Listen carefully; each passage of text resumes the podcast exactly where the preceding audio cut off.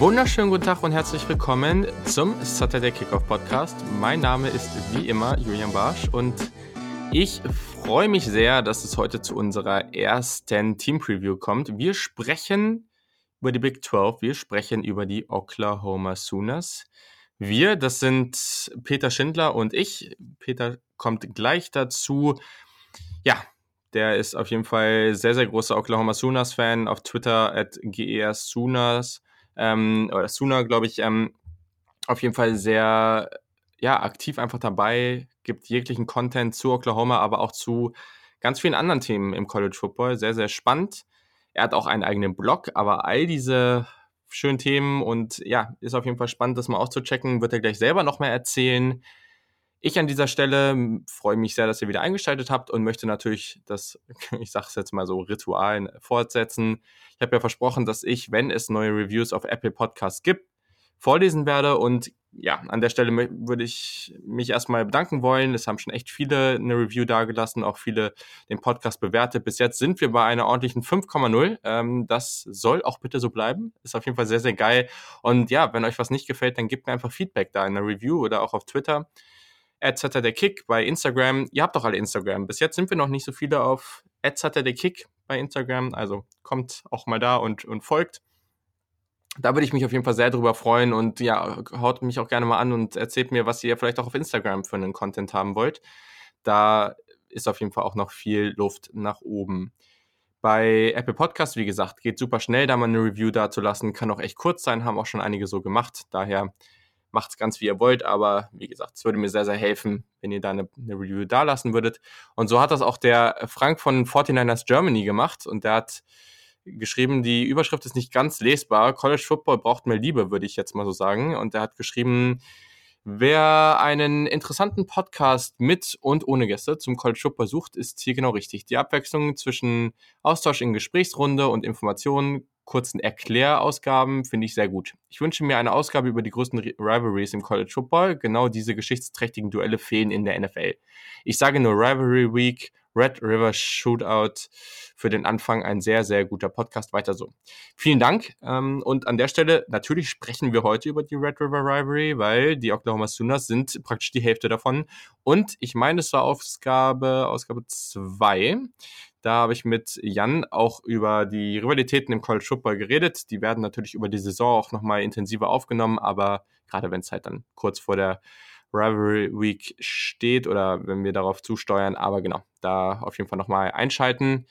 Ähm, genau, dann hat Roms 10 Rom S10, wie auch immer, geschrieben. Sehr schöner Podcast. Vielen Dank für deinen Podcast. Genau sowas hat mir immer gefehlt. Auch dafür vielen Dank. Das freut mir natürlich, freut mir, freut mich natürlich, Gottes Willen. Ich kann ja schon nicht mehr sprechen. Aber genau, das waren die neun für diese Woche. Wie gesagt, ich hoffe, ich kann in den nächsten Wochen noch ein paar mehr vorlesen, weil das wäre sehr, sehr cool. Und ja, im Sportbereich ist der Podcast immer relativ konstant weit oben zu finden und das soll echt so bleiben. Daher haut da gerne mal rein. Das würde mir auch einfach viel Freude bereiten. Macht eben auch Spaß, wenn man sieht, dass da vielleicht ein gewisser Erfolg dabei ist.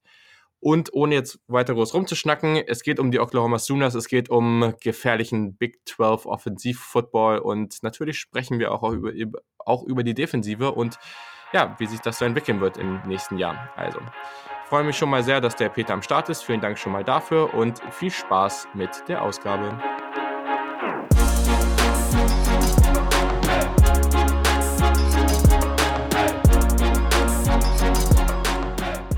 So, wie bereits angekündigt, ist der Peter Stinder jetzt am Start, unser Oklahoma Sooners-Experte. Ich freue mich wirklich sehr, dass das geklappt hat, Peter. Und ja, an diesem, naja, spät ist es noch nicht, aber es ist auf jeden Fall ein Freitagabend und da ist es definitiv nicht selbstverständlich, dass man sich Zeit nimmt, um Gast in einem Podcast zu sein. Deswegen vielen Dank und herzlich willkommen.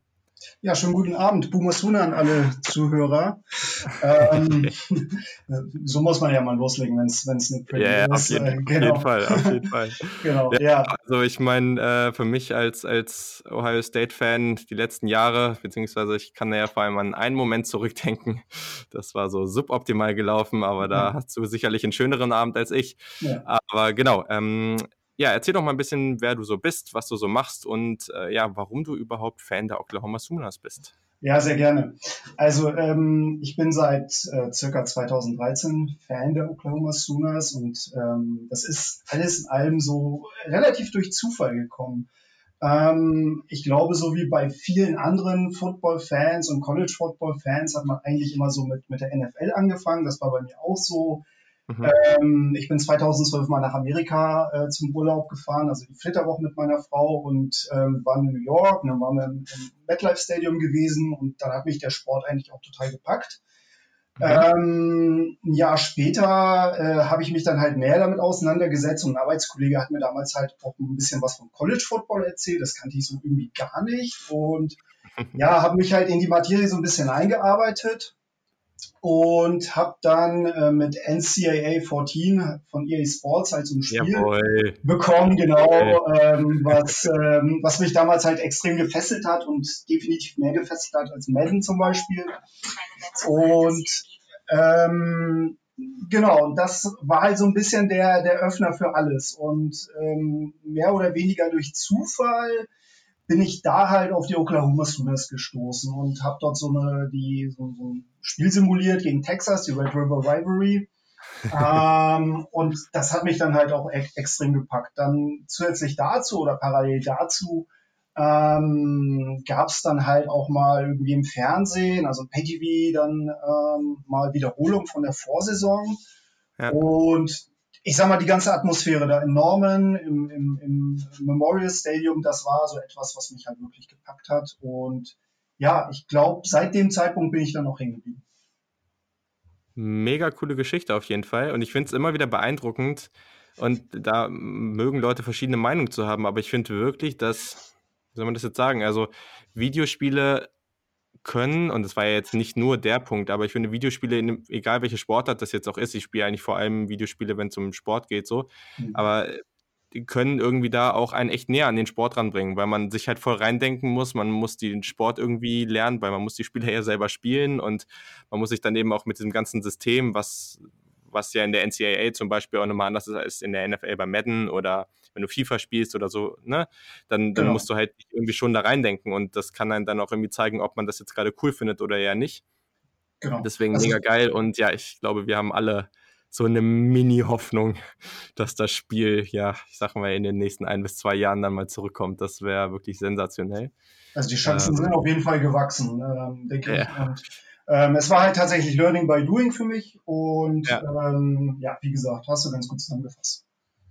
Ja, sehr, sehr cool auf jeden Fall. Das, das freut mich. Und jetzt hast du ja tatsächlich auch in den letzten Jahren keine ganz schlechte Phase der Oklahoma Sooners mhm. erwischt. Ähm, alle NFL-Fans äh, ja, haben letztes Jahr natürlich schon Baker Mayfield sehen können. Der wurde ja auch äh, hat die, hat die Heisman gewonnen mit äh, oder bei den Oklahoma Sooners nach einer sehr wilden NCAA-Erfahrung, sagen wir es mal so. Mhm. Aber genau, für die Fans, die oder die Zuhörer, die sich jetzt im letzten Jahr noch nicht so ausführlich damit beschäftigt haben oder eben vielleicht auch mit anderen Teams als den Oklahoma Sooners, kannst du ja nochmal so wirklich ganz kurz so einen Recap geben von der 2018er Saison, was ist passiert, wie ist es gelaufen? Genau, also die 2018er Saison stand eigentlich ganz klar im Zeichen ähm, des Quarterback-Wechsels von Baker Mayfield zu Kyler Murray. Denn ähm, viele Experten, viele Fans haben auch tatsächlich mit einer gewissen Regression in der Offense ähm, gerechnet, weil ja die Saison von Baker Mayfield ja extrem bombastisch war. Er hat ja nicht zu Unrecht die Heisman gewonnen ähm, mhm. und die Sooners halt im Endeffekt in die Playoffs geführt. Ähm, und man rechnete damit, dass die Sooners im Endeffekt zwar sicherlich auch mitspielen werden um einen Playoff-Platz, aber dass im Endeffekt Kyler Murray so dermaßen explodieren würde. Damit hat, haben wirklich die wenigsten gerechnet, ich eingeschlossen. Ähm, und das Ganze war tatsächlich etwas, was äh, fast dazu geführt hat, dass man sogar noch einen Schritt weiter gekommen ist. Ähm, Problem an der ganzen Geschichte war, dass die Defense ähm, die Pace der Offense nicht wirklich mithalten konnte. Ganz im Gegenteil. Ähm, Gerade im, im, im ähm, Orange Bowl, also im Halbfinale der College Football Playoff, hat man dann doch gesehen, dass man gegen ein Team wie Alabama ähm, nicht wirklich mithalten konnte ähm, und dann halt auch verdient verloren hat. Äh, und mhm. das Narrativ war halt im Grunde gewesen, dass, dass die Defense dann auch wirklich ähm, ja, dafür gesorgt hat, dass das nicht mehr möglich war. Mhm. Ja, sehr cool. Ich glaube, das trifft sehr gut. Ähm, oder teilt, also ich teile diesen Eindruck auf jeden Fall, muss, muss man einfach so sagen. Mhm. Auch wenn ich damals, äh, nach, nachdem ich dann irgendwie natürlich auch irgendwo ein bisschen enttäuscht war, dass Ohio State nicht, ja. nicht drin war, auch wenn, wenn man am Ende sagen muss, dass es vielleicht auch verdient so gewesen ist, war ich irgendwo auch traurig, dass es dann zumindest so eine ein oder dass es, dass man das ganze Spiel über gemerkt hat, dass es halt doch nicht hat sein sollen. Also das, da hat man dann schon irgendwie nochmal gehofft, gerade gegen Alabama, da hoffen ja, glaube ich, die meisten Fans immer so auf so ein genau, Upset. Ja. Und äh, da, äh, aber ich meine, das haben wir ja ein Spiel danach bekommen. Ähm, genau. Aber äh, ich glaube, einiges, was du da jetzt angesprochen hast, ist natürlich auch irgendwo relevant für das, was jetzt kommt, die 2019er mhm. Saison. Und da wollen wir natürlich auch viel ausführlicher drüber sprechen. Darum soll es in diesem Podcast gehen wenn du jetzt einfach so grob mal von oben drauf guckst auf dieses Team, auf die kommende Saison, was gerade da so abgeht, was ist so die Storyline für dich, die, die alldominierende Storyline, die dich jetzt auch am meisten interessiert?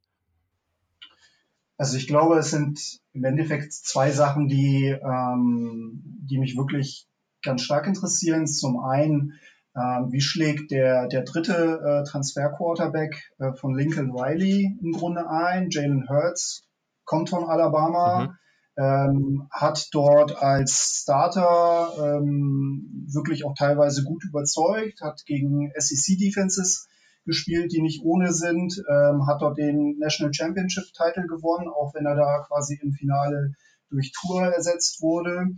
Ähm, hat, jetzt, hat sich jetzt entschieden, im Grunde sein letztes Jahr bei den Sooners zu spielen und hat jetzt natürlich die ganz große Aufgabe, in die Fußstapfen von Baker Mayfield Schrägstrich Kyler Murray zu treten. Mhm. Ähm, das wird sicherlich einhergehen damit, dass, äh, ja, ich sag mal, dass das Spielsystem von Lincoln Riley auch ein bisschen angepasst werden muss, weil ähm, Jalen Hurts halt tatsächlich eher über den Lauf seine Stärken hat als über den Pass. Er ist durchaus ein passabler Passer. Aber ich glaube, dass er tatsächlich ein bisschen andere Qualitäten hat, als, äh, als es Baker Mayfield und Kyler Murray der Fall oder bei Kyler Murray der Fall war. Und die zweite große Storyline ist, was ich ja schon eingangs gesagt habe, die Defense. Und da wurde in der ähm, Offseason halt ein neuer Defensive Coordinator verpflichtet. Alex Grinch kommt von Ohio State, ähm, war vorher bei Washington State gewesen und der hat jetzt die ja, Mammutaufgabe bekommen, im Grunde aus der vergleichsweise desolaten Unit vom letzten Jahr ja. ähm, tatsächlich etwas zu formen, was ich sage jetzt mal zumindest einen Sprung nach vorne bringt. Ja, das sind auf jeden Fall zwei sehr, sehr wichtige Themen und ich glaube, da werden wir auf jeden Fall auch noch ausführlicher drüber sprechen und beziehungsweise fangen wir gleich mit an, weil wir starten natürlich erstmal mit der Offense. Du hast Jalen Hurts angesprochen. Ist auf jeden Fall sehr, sehr spannend, dass er jetzt dahin gegangen ist. Vor allem auch aus den Gründen, die du gesagt hast. Also Jalen Hurts, ähm, ich will ja jetzt gar nicht nochmal alles wiederholen, was du gesagt hast, aber ja, genau, er, hat, er war Starter 26 und 2 bei Alabama, hatte 61,9% Passing Percentage, aber eben 7,6 Yards per Attempt. Das ist deutlich, deutlich weniger als Murray und Mayfield. Und das zeigt ja. aber natürlich, im Endeffekt zeigt es vielleicht auch, was für ein Spieler er ist, aber gleichzeitig hat das auch, gab's oder war das System natürlich auch ein ganz anderes. Das muss man eben ganz klar sagen. Das Rushing, hast du eben auch schon angesprochen, ist sehr, sehr spannend. In drei Saisons ist er für insgesamt 1976 Yards, 23 Touchdowns und insgesamt 700 Yard-Spiele gerusht. Das ist auf jeden Fall schon mal ziemlich krass und gibt äh, Riley ja auch ein gewisses Element wie bei Murray letztes Jahr, weil der war natürlich mhm. auch schon noch mal deutlich mobiler als Mayfield wenn du jetzt auf Hertz guckst, ja, okay, also siehst du, weil, also die, die Air Raid, die bei, bei Oklahoma gelaufen wird, die ist ja auch noch mal ein bisschen lauflastiger als bei vielen anderen Teams. Aber siehst du da jetzt schon Potenzial, dass, dass sich Hertz jetzt deutlich mehr in diese Richtung Murray Mayfield entwickelt, dass wir da noch mal einen deutlichen eine deutlich bessere Passing-Saison von ihm, von, von ihm sehen? Wie sind die Berichte da so von Oklahoma? Was hört man mhm. da so? Oder glaubst du etwa, man wird eher das System ein bisschen umstellen und den gleichen Jalen Hurts sehen, den man eigentlich auch aus Alabama kennt? Also ich, ich glaube tatsächlich, dass ähm, alleine durch die Tatsache, dass er natürlich jetzt gegen ganz andere Defenses antritt, ähm, dass die Gegebenheiten ein bisschen andere sind als in der SEC, er vermutlich über den Pass erfolgreicher sein wird, als wir das bisher von ihm gewohnt sind. Und mhm. ähm, das Gute für Jalen Hurts ist, dass der Supporting Cast in der Offense, also was Wide Receiver angeht, ja. was Running Backs angeht, ähm, tatsächlich auch da ist, damit man für ihn entsprechend Unterstützung aufbieten kann und teilweise auch wirklich ein Laufspiel aufbieten kann, was ähm, ja was was ihn auch definitiv unberechenbarer machen wird. Mhm. Ähm, was definitiv ein, ein, großes Fragezeichen ist, ähm, ist die Offensive Line. Ja. Denn ähm, dort müssen im Endeffekt vier Starter ersetzt werden. Also alle bis auf den Center sind ähm, gedraftet worden. ja, und der Center beim Spring Practice auch noch verletzt. Also ist auf jeden Fall genau, äh, genau also ist schon genau. kritisch. Ja. Genau, und das ist, das ist halt die, das ist halt die große Herausforderung. Ähm, man muss dazu aber auch sagen, dass gerade im Spring Game, wenn man sich das Spring Game angeguckt hat, ähm, da gab es ja schon extrem gute Ansätze. Und ich glaube, dass ein Jalen Hurts gerade durch seine Mobilität auch vieles an Unerfahrenheit in der O-Line auch kaschieren kann, indem er halt ein bisschen ähm, auch tatsächlich guckt, dass er außerhalb der, außerhalb der Pocket mal schaut, was, was so los ist und im Zweifel dann halt auch mal seine Beine in die Hand nimmt und einfach losrennt. Mhm. Ja, also fand ich auch. Ich habe mir das Spring, auch noch, Spring, Spring Game, boah, schwieriges Wort, äh, auch nochmal zumindest zu Teilen angeguckt. Das sah auf jeden Fall vielversprechend aus. Ich würde es jetzt mal so ausdrücken. Man muss das ja. ja auch immer etwas mit Vorsicht genießen, was man genau. da sieht. Wenn wir jetzt auf unsere Hörerfragen gucken, ich glaube, äh, die, äh, Franke, äh, die, die Frage von Adrian Franke ist auf jeden Fall nett. Der Pick Jane Hurst, Number One Overall. Ähm, ja, ich glaube, also ich, ich habe ja eigentlich keine, ja, es ist ja eigentlich, glaube ich, keine Frage für den Podcast, sondern äh, tendenziell eher, ähm, ja, ich sag mal, eine rhetorische Frage, die, ähm, ja, die man, glaube ich, auch so einschätzen kann, wie, wie sie jetzt ja, auf jeden Fall. Also, ja, auf jeden Fall. Also, ähm, genau, wie schon einige andere sagen wir jetzt einfach mal die Cardinals, weil äh, man kann ja nie genug von Oklahoma Quarterbacks haben. Ja. Und die Frage von James Wiebe, die finden, also James Wiebe kennen die meisten hoffentlich mittlerweile, der war jetzt schon zweimal hier im, äh, im Podcast als Gast dabei. Die finde ich tatsächlich sehr spannend, weil Spencer Rattler ist der Consensus, also äh, ja, Five-Star QB, Consensus Number One Quarterback der 2019er Recruiting Class. Das heißt, alle Scouting Services haben wir im letzten Podcast auch nochmal kurz drüber geredet, beziehungsweise erklärt, was das ist. Also 24-7, Rivals und so weiter. Hatten diesen als den Nummer 1 Quarterback in der 2019er Recruiting-Klasse. Hat in der Highschool 11.083 Passing Yards aufgelegt. Ist, das ist ein Arizona äh, State Record, Record oder Rekord, ähm, hat 1000 Yards Rushing aufgelegt, beschreibt sich selber eher als also einen klassischeren ähm, mhm. Quarterback, gibt aber auch einige Seiten, die ihn als sogenannten Dual Threat Quarterback, also als eher einen mobilen Quarterback gelistet haben. Und der stößt erst im Sommer zu, zum Team. Es ist der erste Consensus Five-Star Quarterback seit 2004 für Oklahoma. Mhm. Das ist schon ganz schön beeindruckend. Und das ist auf jeden Fall ein junger Mann mit sehr, sehr, sehr viel Talent. Mhm. Wie gesagt, er stößt erst im Sommer dazu, deswegen kann man noch nicht allzu viel dazu sagen, beziehungsweise jetzt stößt er dazu. Aber siehst du da irgendein Potenzial, dass der irgendwann dieses Jahr startet oder vielleicht sogar zu Beginn? Oder glaubst du, das werden die jetzt nicht tun mit so jemandem wie Jane Hurts, der auch diese Leadership mitbringt? Genau, ich glaube, das ist einfach die Kombination, die das, die das unwahrscheinlich macht. Äh, das Talent hat er. Das, ähm, die Stats hast du ja alle genannt. Ähm, mhm. Ich glaube, wir werden im August wird es ja die neue Staffel von QB1 geben in, auf Netflix. Ich weiß nicht, ob im deutschen Bereich, aber zumindest im amerikanischen Bereich. Da wird er Teil davon sein. Mhm. Ähm, da wird man sich, glaube ich, auch selbst nochmal ein Bild von ihm machen können, was, ähm, was er für so ein Typ ist und, und wie gut er ist. Ähm, aber ich glaube, dass er jetzt gerade in seinem Freshman-Jahr ähm, noch geschont wird, in Anführungsstrichen. Und ähm, Jalen Hurts ist halt nun mal erprobt. Ähm, er kommt ja nicht von, von irgendwoher, sondern tatsächlich von Alabama, von vielleicht einer der zwei besten Universitäten momentan. Und mhm. ich glaube, dass äh, man ihn jetzt auch nicht extra zu Oklahoma geholt hätte, wenn man nicht gesagt hätte, okay, komm, du hast hier die Pole Position, mach was draus. Ähm, man weiß aber natürlich nicht, wie es verletzungstechnisch ist. Ne? Also ich meine, Football kann es mal schnell passieren, gerade bei mobilen Quarterbacks, dass ähm, man will es nicht hoffen, aber dass sie sich jetzt in irgendeiner Art und Weise verletzen. Und da ist es natürlich wichtig, jemanden zu haben, der talentiert ist. Man muss dazu aber auch noch erwähnen, dass sie mit, äh, also das Oklahoma mit Hannah Mordecai, Redshirt äh, Freshman, glaube ich, ähm, einen, einen ja. weiteren Quarterback haben, der sehr talentiert ist, der, wie gesagt, halt schon mal ein Jahr Erfahrung gesammelt hat in dem System. Und ähm, ja, da ist halt die Frage, will man ähm, ein, ein Freshman Quarterback dieser Qualität dann halt auch direkt im ersten Jahr verheizen? Durch den neuen Redshirt Rule ähm, hat man natürlich die Möglichkeit, ihn die ersten vier Spiele spielen zu lassen. Ähm, aber ich glaube, vielleicht muss man sehen, also der Anfang, also der, der Schedule ist ja zu Beginn vergleichsweise soft. Ähm, vielleicht wird man ihn ein paar Mal auf dem Feld sehen, aber ich glaube nicht, dass er momentan ernsthafte Chancen hat, ähm, Jalen Hurts mhm. irgendwie zu schlagen in dem Battle. Okay. Ja, okay, das ist spannend. Also ich glaube, es ist, es ist halt sehr interessant. Ne? Es wäre wirklich, wirklich bitter, wenn du am Ende da wieder sitzt und Jalen Hurts wieder in so einer Situation ist, wo er dann von einem jungen Quarterback irgendwie Mitte, Ende der Saison dann den Job abgeluchst bekommt. Genau. Ich sag mal so, wenn man jetzt mal so ein paar Videos anguckt, wenn man mal von Rattler mal ein bisschen was verfolgt hat, ich halte das jetzt nicht für komplett ausgeschlossen, weil das ist wirklich ein sehr talentierter ja. Quarterback.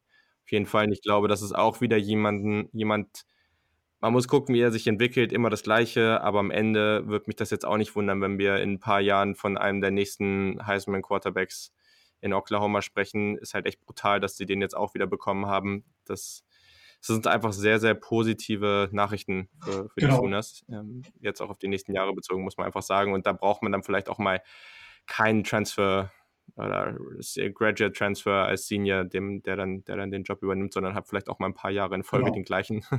Wäre ja vielleicht auch mal ganz nett. Aber genau, du hast jetzt schon von den offensiven Waffen geredet, von, von dem Supporting Cast und da stimme ich auf jeden Fall zu. Sehr, mhm. sehr spannend alles. Wir haben jetzt im, bei den Running Backs haben wir mit dem Junior Trey Sermon und dem Sophomore Kennedy Brooks, der auch als Freshman All-American war, ein starkes Duo. Die sind zusammen über 2000 Yards äh, für über 2000 Yards und 25 Touchdowns gelaufen. Wir haben auf der Wide Receiver Position CD Lamb, der Nummer 1 Receiver, letztes Jahr schon brutal stark, super athletisch, tolles Route Running.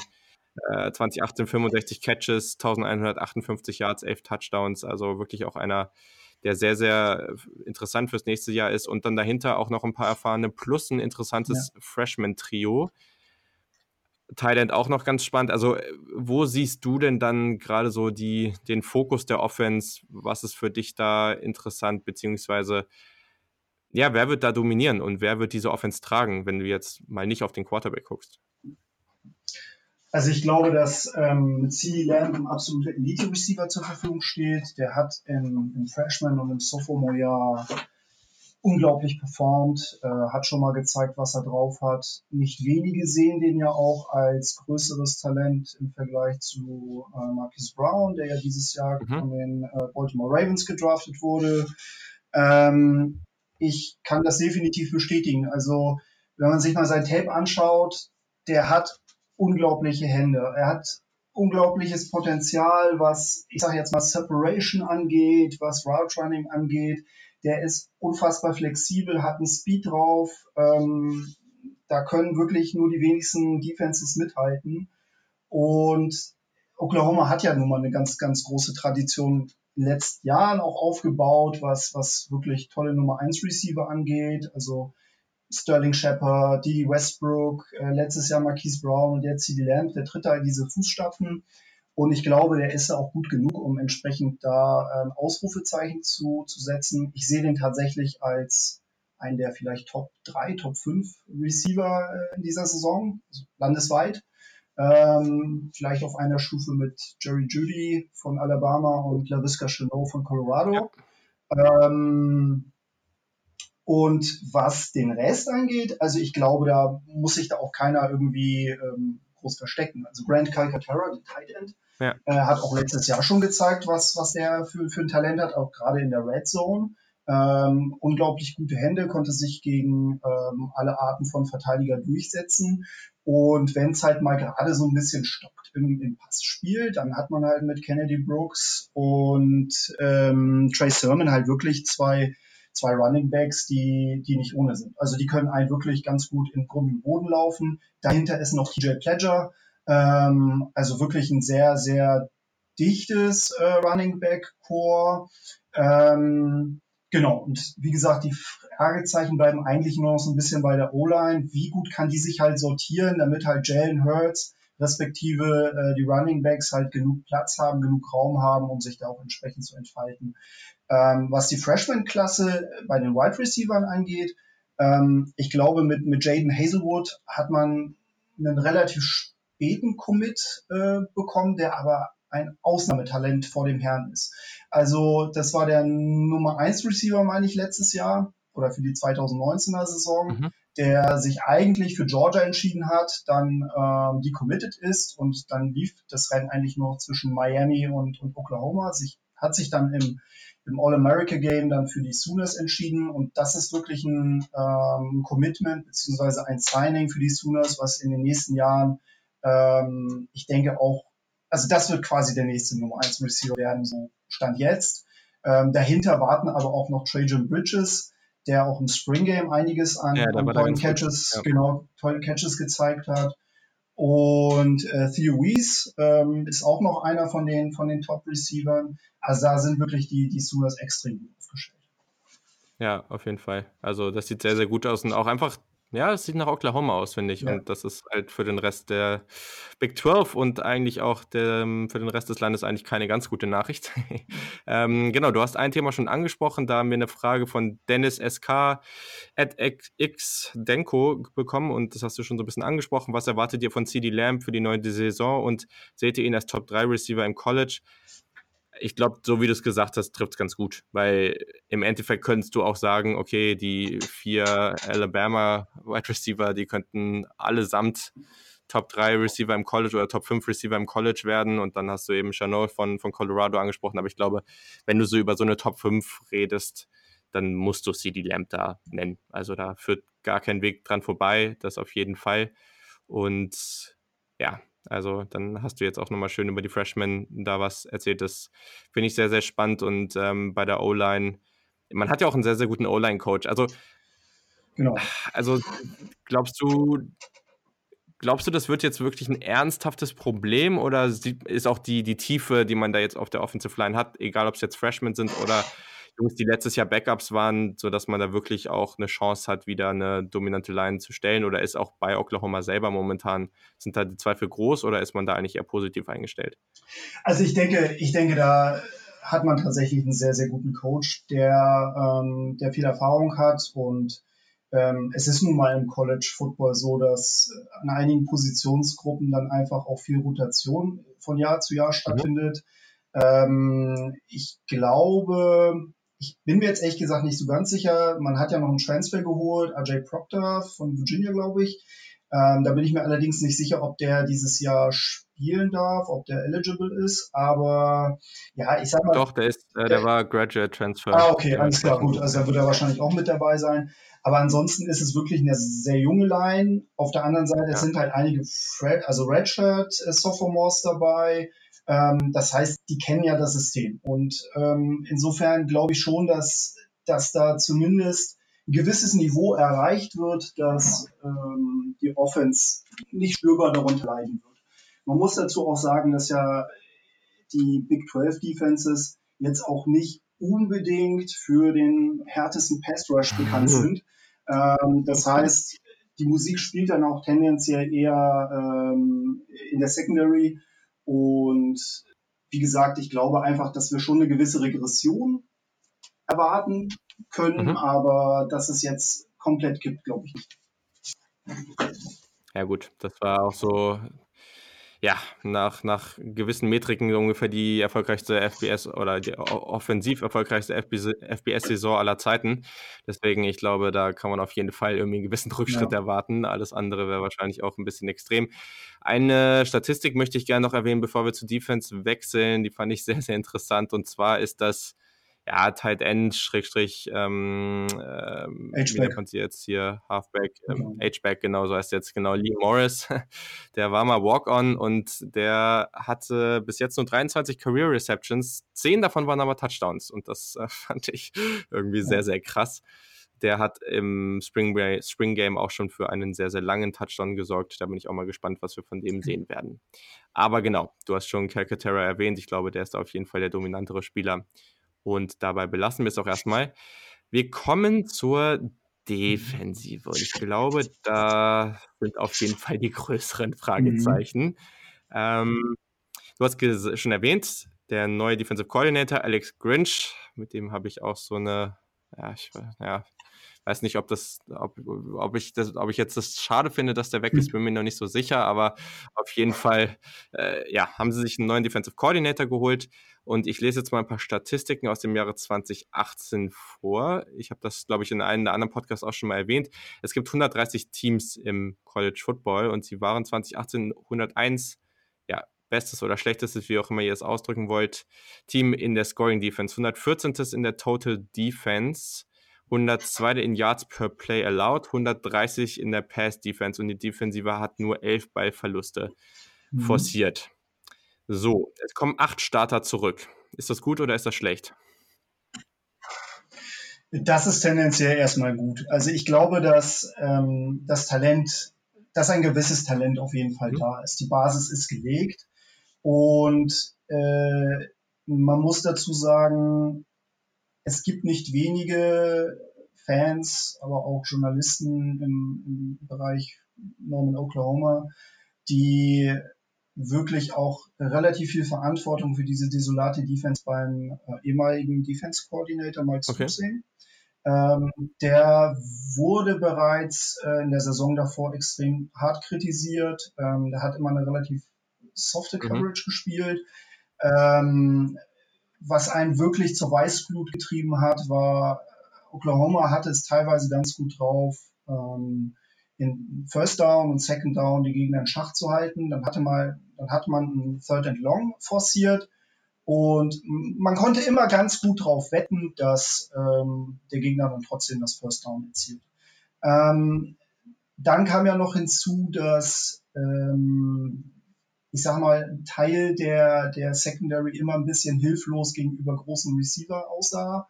Ähm, Hakim Butler zum Beispiel von Iowa State, der hat die so nass gemacht wie kaum ein anderer. Auch mit den Texas Receivern hatten sie ganz große Probleme gehabt, aber das lag, glaube ich, nicht am Talent der Leute, weil Oklahoma rekrutiert halt auch auf Seiten der Defense ganz ja. ordentlich. Ähm, vielleicht nicht so gut wie auf Seiten der Offense, aber auf Seiten der Defense auf jeden Fall auch glaube, das hat schematische Gründe und da wird auf jeden Fall Alex Grinch ansetzen. Ja. Ja, da wurde, ich glaube, das war beim Spring Game auch, da wurde auch schon ein bisschen was darüber berichtet, dass er auf jeden Fall deutlich mehr in Press-Coverage gehen will, viel weniger diese Off-Coverage, die du jetzt auch schon erwähnt hast, also deutlich weniger Abstand lassen, ja. einfach physischer spielen. Nun hat der Defense letztes Jahr, also in den ersten drei Spielen war es noch ganz okay, danach irgendwie nicht mehr, warum auch immer, ähm, die, mhm. die Aggressivität defensiv gefehlt. Sieht man natürlich auch so ein bisschen eben, dass man darin, dass man nur elf Turnover im ganzen Jahr hatte, was einfach oder forciert hat, ja. was einfach viel zu wenig ist wenn du dich jetzt entscheiden müsstest, würdest du jetzt sagen, man braucht da mehr Big Plays, mehr Turnover auf der defensiven Seite oder einfach mehr Verlässlichkeit? Also wenn du dich jetzt entscheiden müsstest, was würdest du wählen? Würdest du lieber sagen, mhm. ich nehme weniger, ich lasse weniger Yards zu und habe weiterhin so wenig Turnover oder, oder andersrum? Also ich muss sagen, dass ich da eher zu den Turnovern tendiere, weil ich glaube, dass, dass der Ball in, in den Händen der Offense immer ganz gut liegt. ähm. Man, das war, glaube ich, so etwas, was dieses Gefühl, was man im letzten Jahr hatte, 2018, war, äh, egal wie schlecht die Defense war, die Offense ist immer gut genug, um das letzte Wort zu haben, um immer noch den finalen Touchdown zu erzielen. Ähm, wie das jetzt dieses Jahr aussieht, muss man natürlich jetzt ein bisschen abwarten durch die ganze Frage, durch die ganzen Fragezeichen, die wir jetzt vorhin besprochen haben. Aber ich glaube, dass äh, Turnover zu kreieren, auch einfach aggressiver zu sein ähm, und Oklahoma hat in den letzten beiden Jahren wirklich wenig Turnover äh, erzielt über Interceptions, Fumble Recoveries etc. Mhm. Wird auf jeden Fall einen Vorteil bringen und ähm, ist, denke ich mal, so etwas, also auch gerade auch was die Effizienz angeht. Das ist, das ist so etwas, wo man halt einen Schritt nach vorne machen muss. Kein Quantensprung, aber einen Schritt nach vorne. Ja gut, also ich glaube, gibt auch wieder immer Leute, die dagegen argumentieren, aber wenn wir jetzt mal realistisch auf die Big 12 gucken, dann brauchst du da jetzt keine Überdefense, um da zumindest in der Big 12 zum, ja, durchschnittlich zu sein. Der Tobi, at Tobi5784 hat gefragt, welche Defender werden diese Saison den größten Impact bei den Sooners haben? Wen siehst du da vorne? Wo siehst du vielleicht auch Spieler, die ja jetzt einen Sprung machen und letztes Jahr vielleicht eben noch ein bisschen jung waren oder einfach kein gutes Jahr hatten und dieses Jahr das Ruder herumreißen können? Ja, also ich glaube, ähm, da, da, da gibt es einige, die auf jeden Fall ähm, einen Sprung machen werden. Also du hast es ja erwähnt, acht Starter kommen zurück. Mhm. Und ähm, wer mir da sofort äh, einfällt, ist halt Kenneth Murray. Er ist ein Junior, ist ein Linebacker, absolute Tackle-Maschine. Der hat 155 Tackles letztes Jahr ähm, produziert, 71 Solo, 84 Assisted ähm, war klarer Nummer 1 Tackle-Spieler äh, in der Big 12 und Nummer 2 in der NCAA zu muss man sagen, also die haben ein Spiel gegen Army gespielt und Army hat sehr, sehr viel Zeit von der, von der Uhr genommen. Ähm, da kamen halt auch relativ viele Tackles bei rum. Also das zieht den Schritt ein mhm. bisschen nach oben, aber trotzdem sehr talentierter Spieler. Mhm. Äh, Ronnie Perkins, ein Sophomore, der ein super Freshman-Jahr hatte, ähm, hat mit fünf Sacks die meisten Sacks in, in der OU-Defense. Ähm, dann in der Line Neville Gallimore, Defensive Tackle, ähm, wird vermutlich ein bisschen davon profitieren, dass er, also dass Alex Grinch ähm, ein One-Gap-System jetzt spielen lassen möchte. Und Gallimore hat halt ein paar Funde abgenommen. So. Und ich glaube, das wird ihm auch ganz gut tun. Der wird vielleicht ein bisschen schneller werden ähm, und nicht nur die Blocks äh, fressen müssen und ähm, auch mal wirklich gucken, dass er durch die äh, O-Lines der Gegner durchkommt. In der Secondary gibt es auch einige Spieler, die wirklich dominant sein können. Das ist zum einen Trey Brown. Ähm, das ist der Spieler, der die meisten Pässe verteidigt hat. Mhm. Ähm, auch ein Junior. Und mein persönlich Lieblingsspieler ist äh, Bookie Radley Hiles. Ähm, ah, ist ja. ein, einer der, der Top-Recruits der Vorsaison, hat letztes Jahr sein Freshman-Year gespielt, hat einige interessante Ansätze äh, gezeigt äh, als, als Nickel Corner. Ähm, es gab da eine Szene im Kansas State Game, glaube ich, war es, wo er den, ähm, wo er den, den, den Receiver quasi mit vollem Anlauf weggehauen hat. Also ich muss mal gucken, ob ich das finde, dann nachher nochmal bei Twitter zu teilen. Ähm, wirklich unglaubliche Szene. Ähm, und der hat auch ein unglaubliches Verständnis, krasse Spielintelligenz ähm, in Bezug auf, äh, ja, auf, auf, auf die entsprechende Coverage einzugehen ähm, und die, die Routen der, der Verteidiger zu lesen.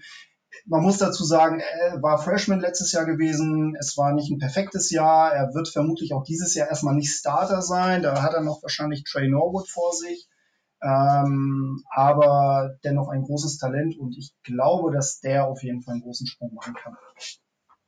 Okay, das ist interessant, weil in meiner Recherche hat sich auch ein bisschen ergeben, dass der auf jeden Fall mit auch großem, großen Hype reingekommen ist. Top 50 Recruit, also wirklich ganz, ganz wichtige Verpflichtungen zu Beginn zum, zu, äh, zumindest, aber dass das noch nicht so ganz aufs Feld bringen konnte. Aber das ist auf jeden Fall spannende Berichte und da weißt du natürlich mehr drüber als ich.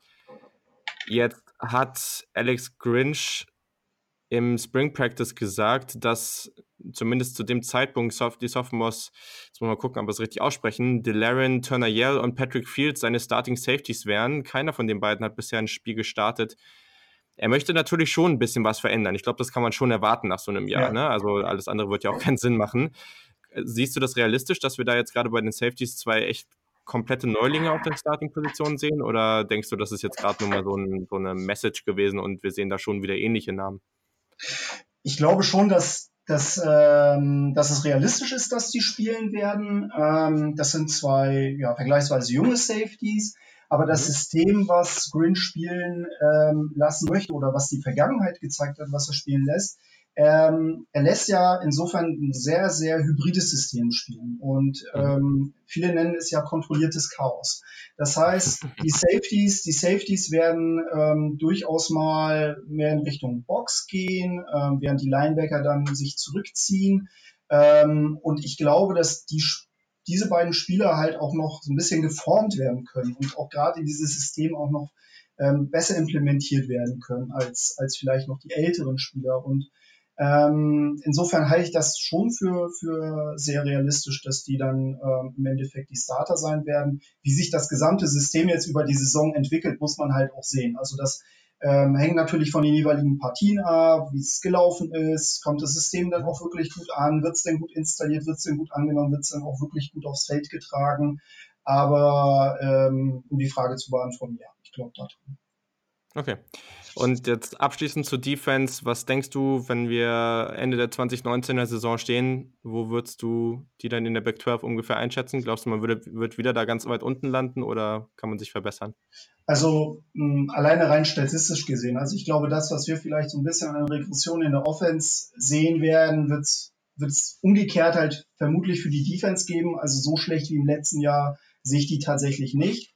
Auch rein statistisch gesehen, auch was die Wahrscheinlichkeit angeht, glaube ich da nicht dran. Ich glaube schon, dass äh, Alex Grinch einen großen äh, Impact haben wird. Wie groß der tatsächlich sein wird, muss man halt abwarten. Ähm, wie gesagt, Turnover und Effizienz, ich glaube, das ist so ein bisschen das, wo die, wo die Sooners halt besser werden müssen. Und ich würde mal behaupten, Iowa State und Texas ähm, sind defense-technisch noch einen Schritt voraus. Ähm, ich glaube auch, dass Alex Grinch auch natürlich gucken muss, dass er gerade für die nächsten Jahre auch noch ein bisschen bessere Recruits bekommt, dass er auch wirklich mal einen Fuß fassen kann ins Recruiting für die nächsten Jahre. Ähm, aber ich, ich denke, ich denke, dass die da auf jeden Fall einen Schritt voran machen werden und ähm, zumindest, zumindest hinter, hinter Texas und Iowa State sich platzieren können. TCU hat ja immer in der Regel auch eine relativ gute äh, Defense, äh, mhm. Gary Patterson, die er aufs Feld bringt. Ähm, ich denke, im Mittelfeld sollten sie auf jeden Fall platziert sein. Okay, ich glaube, das wäre ja schon mal sehr, sehr solide, wenn man jetzt so auf die letzten Jahre guckt. Das würde schon mal ein großer Schritt sein. Ja, als kleinen Fun Fact, noch wenn wir, ich glaube, wir reden jetzt hier nicht ausführlich über die Special Teams, aber etwas, was sehr, sehr interessant ist für die, die Menschen, die es noch nicht wissen. Die Sooners verlieren jemanden, der da sehr einen sehr, sehr großen Impact hatte. Das ist Austin Seibert, mhm. der war Kicker, Panther und Kickoff-Specialist, alles in einer Person. Genau. War darin auch sehr, sehr gut. Er war Leading Scorer in der Oklahoma und äh, Big 12 History. Also der Typ hat da echt so einige Punkte aufgelegt. Ich meine, das waren insgesamt 499, wenn ich es noch richtig in Erinnerung ja. habe. Genau, das war einfach nochmal so ganz interessant. Und ja, 2019 werden der Kicker wird höchstwahrscheinlich Gabe Birkic. Ja oder so ähnlich. Und der Panther wird äh, Reeves Munschau sein, aber ich glaube, das wird am Ende jetzt nicht den großen Unterschied machen, hoffen wir zumindest. Ja, ich würde nochmal gerne über den Schedule reden, mhm. da einfach nochmal kurz drauf gucken. Man hat natürlich den normalen Big 12 Schedule, außerdem spielt man zu Beginn im September gegen Houston, South Dakota und bei UCLA in Los Angeles. Ist auf jeden Fall machbar, aber auch jetzt ja, also ich glaube, letztes Jahr war Houston schon so ein Spiel, wo man drauf geguckt hat und gedacht, ja, das könnte interessant werden. Und auch dieses Jahr, glaube ich, ist das jetzt nicht uninteressant. Erste Frage, wir gucken jetzt mal so auf die schwierigeren Spiele oder wir fangen erstmal an mit dem spannendsten der Spiele gegen mhm. Texas. Spielt man am 12. Oktober. Ähm, wen siehst du da vorne? Also ganz klar Oklahoma. Ähm, ich glaube, da kann man, kann man keine andere Antwort von mir erwarten. Aber ähm, es ist tatsächlich so, dass die Red River Rivalry, egal wie gut das jeweilige Team ist, also egal ob irgendwie Texas dominiert oder Oklahoma dominiert, ähm, jedes Jahr aufs Neue sehr spannend ist. Also die letzten Jahre waren eher davon geprägt, dass die Partien knapp ausgefallen sind, ähm, auch bis zum Ende hin spannend waren, ähm, auch sehr, sehr viel ähm, ja, Big Plays ge gezeigt wurden. Und ich glaube, dass Texas zwar auch einen Schritt nach vorne gemacht hat im letzten Jahr, ähm, jetzt mit Sam Ellinger einen ähm, ambitionierten Junior QB weiterhin im Kader haben. Ähm, aber durch doch zahlreiche Abgänge in der Defense, auch beim Wide Receiver, ähm, doch ein bisschen schwächeln. Jetzt haben sie natürlich auch noch Brew McCoy verloren, der jetzt zu USC zurückgegangen ist. Mhm. Ähm, also ich glaube, Stand jetzt würde ich sagen, Oklahoma hat hier noch den Vorteil, ähm, aber es wird wie immer eine ziemlich enge Kiste werden und ähm, ich finde, das ist bei so einem Rivalry-Game aber auch tatsächlich extrem gut. Also das macht irgendwie den Reiz aus und ähm, das Schöne ist, das Spiel findet äh, um 18 Uhr deutscher Zeit statt. Das heißt, ähm, ja, wer reingucken möchte, kann es zu einer halbwegs erträglichen Uhrzeit tun. Ähm, kann ich nur empfehlen. Ja, auf jeden Fall. Also 12. Oktober, markiert es euch fett im Kalender. spielen, die, spielen die Teams in Dallas gegeneinander und das ist auf jeden Fall letztes Jahr auch zwei tolle Spiele. Die haben im Big 12 Championship Game ja dann nochmal gegeneinander gespielt. Und ich glaube, wir haben dieses Jahr echt einige wirklich, wirklich gute Rivalitäten, also oder von den typischen Rivalitäten könnte es so kommen, dass wir da wirklich spannende Spiele sehen und das ist definitiv eins davon. Wenn du jetzt auf den Rest des Spielplans guckst, ist es interessant, die Oklahoma Sooners haben seit 2014 kein Spiel mehr im November verloren. Das ist natürlich sehr beeindruckend. Aber vor welchem anderen Kontrahenten hast du jetzt den größten Respekt oder wo siehst du die größte Gefahr, dass man, dass man da verliert? Also ich glaube, dass Iowa State ähm, eine ziemlich krasse Entwicklung gemacht hat für deren mhm. Verhältnisse. Also man muss sich das vorstellen, Iowa State war jahrelang absoluter Fußabtreter in der Big 12. Ähm, das sind sie mittlerweile nicht mehr. Die, die machen dort einen extrem guten Job, auch was das Thema Defense und Verteidigung der Spread Offenses angeht. Ähm, sind die der absoluter Vorreiter und ähm, das ist auf jeden Fall ein Spiel, findet in Norman statt. Ähm, das haben die Sooners vor zwei Jahren allerdings verloren. Und ähm, so wie die Iowa State Defense verteidigt hat, war das auch kein Wunder. Die haben wirklich ein tolles Spiel abgeliefert. Und das ist etwas, was, ähm, was man auf jeden Fall sich rot einkreisen muss als Sooners-Fan. Ähm, hinzu kommt natürlich die Bedlam Rivalry, also am 30. November ähm, gegen Oklahoma State. Äh, findet diesmal in Stillwater, Oklahoma statt. Hm, ja. ähm, ist auf jeden Fall auch immer ein Blick wert, wobei man da auch sagen muss, dass in den letzten Jahren ähm, die Sooners eigentlich mal die Nase vorn hatten. Letztes Jahr war es extrem knapp.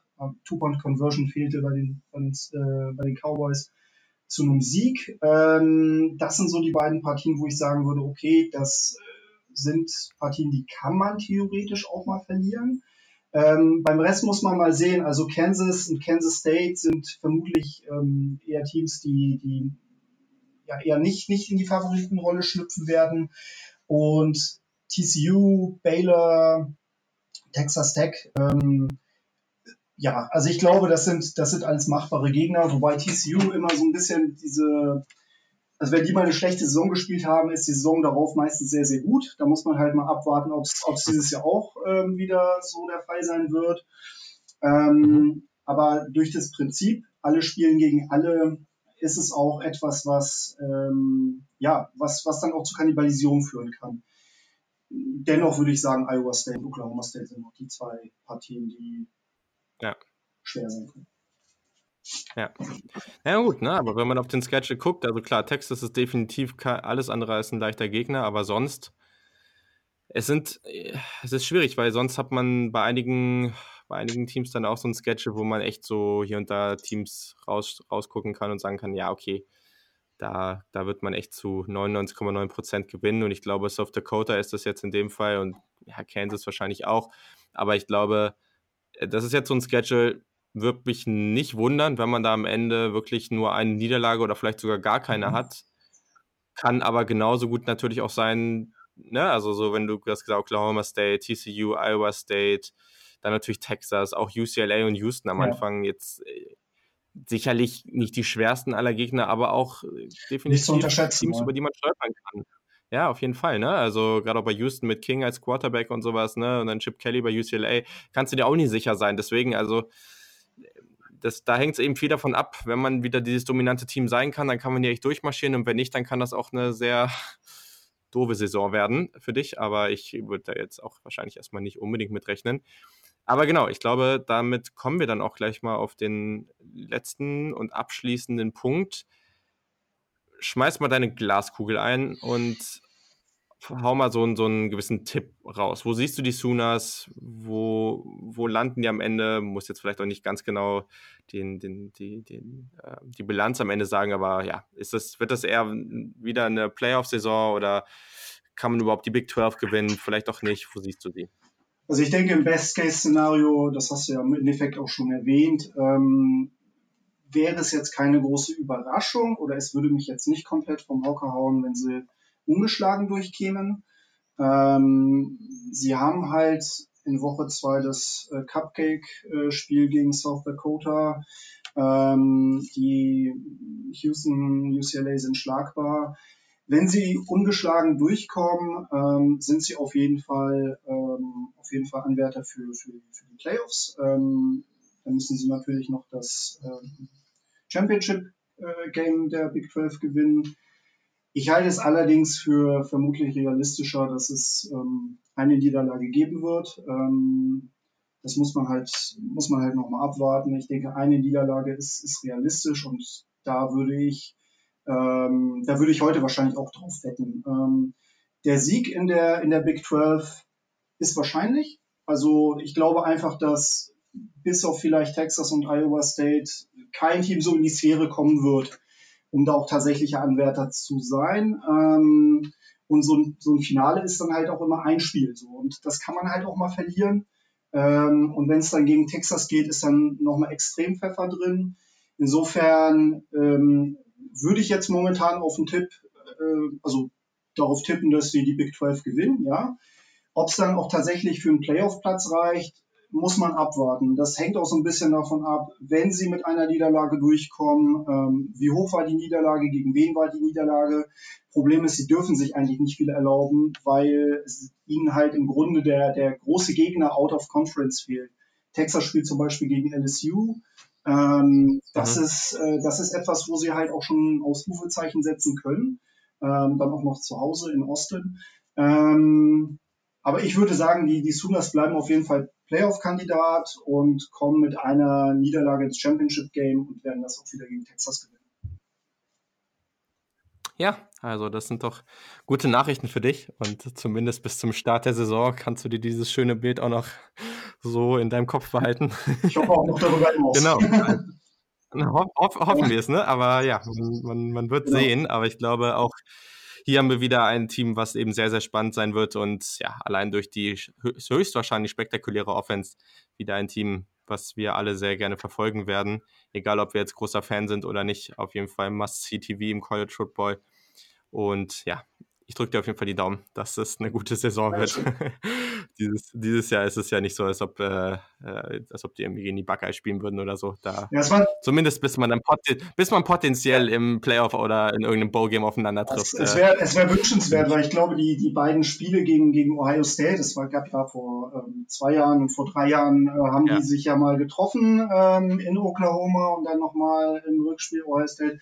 Das waren ja zwei sensationelle Spiele. Also ähm, Oklahoma hat ja für die nächsten Jahre und quasi schon fast für die nächsten Jahrzehnte ihre Schedules ja schon ähm, angefangen zu planen und haben da ja schon einige sehr interessante Teams mit reingenommen, unter anderem dann auch nochmal Tennessee, Georgia, Clemson, ich glaube aber erst 2035 oder so.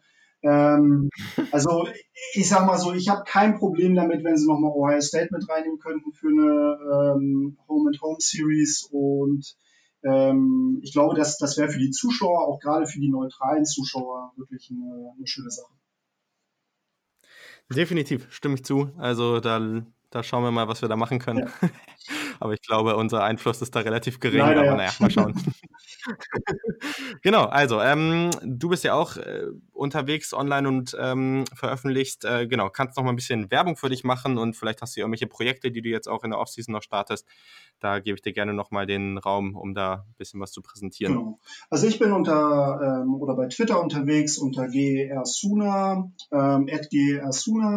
Ähm, betreibe darüber hinaus noch das sportsobserver.de, so ein Blog, den ich jetzt im, im Februar angefangen habe, ähm, hauptsächlich mit, mit äh, NFL und äh, College-Content, wobei ich da jetzt so ein bisschen auch den Fokus auf College-Football gelegt habe. Ähm, also schaut gerne mal rein, thesportsobserver.de. Ähm, ja, und wie gesagt, ähm, kommt gerne auf die Seite, ähm, besucht gerne mein äh, Twitter-Profil, ähm, diskutiert ähm, stellt Fragen, whatever. Ähm, ihr seid herzlich willkommen. Ja, perfekt. Ich habe auch, also wir haben ja jetzt schon so einige Diskussionen oder auch einfach Gespräche auf Twitter gehabt. Ich glaube, das ist auf jeden Fall immer wieder cool und du bist auch sehr aktiv, deswegen kann ich das nur empfehlen. Guckt auf die Seite, äh, gerade deutschen College Football Content, das ist eben noch sehr rar und daher bin ich dir auch sehr dankbar, dass du da ja, mithilfst, dass wir da einfach mehr bringen. Ich glaube, äh, da können wir gut an einem Strang ziehen. Ja. Und genau, also an dieser Stelle auf jeden Fall vielen, vielen Dank, dass du am Start warst. Ich bedanke mich. Und genau, ich hoffe, das war nicht die letzte Ausgabe und ja, auf jeden Fall irgendwie zum Beispiel zur Red River Rivalry oder sowas, da können wir ja dann nochmal planen, da irgendwas zu machen. Sehr gerne. Ähm, das wäre auf jeden Fall sehr, sehr cool. Und genau, also vielen Dank und ja, an unsere Zuhörer. Ich hoffe, es hat euch gefallen. Ich hoffe, es hat, ihr habt einen guten Überblick bekommen. Es wird noch mehrere von diesen Team-Previews geben, weil die Oklahoma Sooners sind nicht das einzige gute Team im College Football. Also die großen Teams werden auf jeden Fall abgedeckt. Wenn ihr noch ein anderes Team habt, wo ihr sagt, die gehören jetzt nicht zur absoluten Elite und ihr wartet nicht, dass die jetzt darin vorkommen, dann schreibt mir auf jeden Fall auf Twitter oder Instagram. Ähm, in beiden Fällen at Saturday Kick oder auf Twitter at Julian Barsch in einem Wort. Genau, schreibt mir dann einfach, wen ihr da gerne hören würdet. Dann schaue ich einfach, dass wir das möglich machen. Und sonst natürlich wie immer, gibt echt gerne Feedback, was euch gefehlt hat. Ähm, das, da habe ich jetzt echt schon viel Feedback bekommen und auch einfach mal echt konstruktive Kritik. Das finde ich super wertvoll. Und sonst, wie immer, ich freue mich über Reviews und Bewertungen bei Apple Podcasts. Das läuft schon sehr, sehr gut und hilft wirklich ungemein. Also gerne weitermachen. Oh, genau. Also an dieser Stelle habt eine schöne Woche und bis zum nächsten Mal. Tschüss.